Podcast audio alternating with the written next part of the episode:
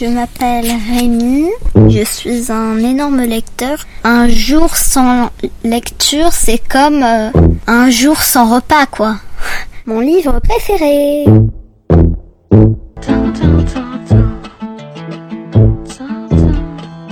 Aujourd'hui, je vais vous parler de L'affaire des fées de Cottingley de Natasha Henry. L'histoire se passe en 1917 dans un petit village du nord de l'Angleterre. La der des der fait rage.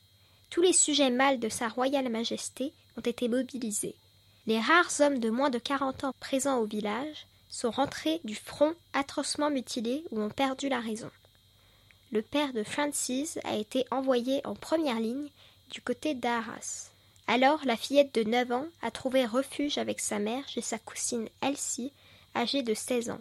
L'ado a quitté l'école à 13 ans et demi et travaille depuis comme apprentie retoucheuse auprès d'un photographe qui immortalise les soldats, demi-sourire aux lèvres, sur le point de partir à la guerre. Ainsi rêve de devenir photographe professionnel, mais son père lui ordonne de quitter son poste pour s'occuper de Francis. On passe tout à la jeune cousine privée de son père, y compris son élevage d'escargots domestiques. Il faut à tout prix lui changer les idées, faire rêver Francis pour éloigner la guerre. Elsie dévoile ainsi à Francis son coin de campagne favori, un ruisseau avec une petite cascade, des tourbillons dans le sable et un balai de grenouilles, de moustiques et de papillons. Selon une croyance locale, ce ruisseau très spécial abriterait des fées. Les filles y pataugent gaiement sans prêter attention à leurs robes longues. C'est pourquoi, devant la punition magistrale qui menace de s'abattre sur elles quand elles rentrent toutes crottées, le savon est rare et cher à l'époque, Francis murmure la phrase qui enclenche toute l'affaire. On a vu des fées. Ce qui n'était au départ qu'une pauvre excuse pour contrer la colère parentale devient malgré elle un bobard monumental. Car Elsie se laisse entraîner par son imagination. Elle décrit avec moult détails à sa mère et à sa tante, ravie, les fées fines et délicates, le battement de leurs ailes transparentes et cousues d'or, leurs habits en mousseline rose clair et vert pâle, le juste corps vert pomme et le chapeau pointu des lutins. Mais maintenant, son public conquis exige des preuves.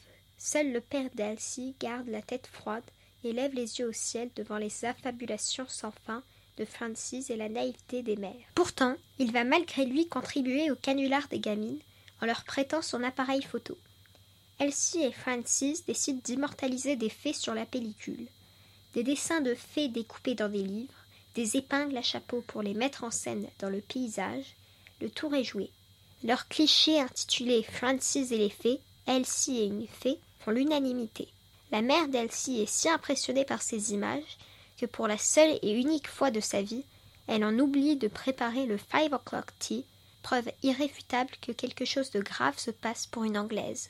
Alors qu'Elsie voulait juste distraire sa cousine et manifester son don artistique, le public décide de voir dans ces photomontages un travail de reporter. Le quiproquo dure assez longtemps pour passionner la très fumeuse société théosophique fondée à New York en 1875 par des savants persuadés de l'existence de mondes parallèles, mais aussi le très respecté Sir Arthur Conan Doyle, créateur de Sherlock Holmes. L'histoire d'Elsie et Francis est véridique et célèbre dans les pays anglo-saxons au même titre que le monstre du Loch Ness. On peut visiter au fin fond du Yorkshire un musée où sont exposées leurs photos de fées. Des films leur ont été consacrés. Ce joli roman, avec de nombreux documents en annexe, démontre le pouvoir de l'art et de la fiction. Car si Elsie a joué le jeu, c'est parce qu'elle a compris très vite que la foi en l'existence des fées était le seul moyen pour sa cousine, sa mère et tous ceux qui ont bien voulu y croire d'oublier l'horreur de la guerre. Je vais vous lire un extrait. Le dimanche, mon père, qui était mécanicien, s'adonnait à son passe-temps favori, la photo. Il possédait un appareil photo dernier cri, un Midge. Protégé par une housse de cuir, l'objet était haut comme une bouteille de lait et long comme une miche de pain, un peu plus long que haut, donc, et assez léger. Quand mon père le sortait, maman et moi devions poser, tantôt dans la rue, devant la maison, tantôt dans le jardin. Ensuite, pour faire développer les photos, il prenait sa voiture, direction Bradford et la boutique de Mr. Gunstone, à dix kilomètres de chez nous. Personnellement, Aimant la photographie autant que la peinture et le dessin, je ne manquais jamais une occasion d'accompagner mon père. Or, un beau jour, l'apprenti que Mr. Gunstone employait depuis deux ans a été recruté par l'armée. Voulais-je le remplacer? Il avait grand besoin d'aide. Sans hésiter, j'ai commencé dès le lendemain. L'affaire des fées de Cottingley de Natacha Henry paraît aux éditions Rajo dans la collection grand format dès 10 ans. Retrouvez la chronique de Rémi sur le site d'enfantillage.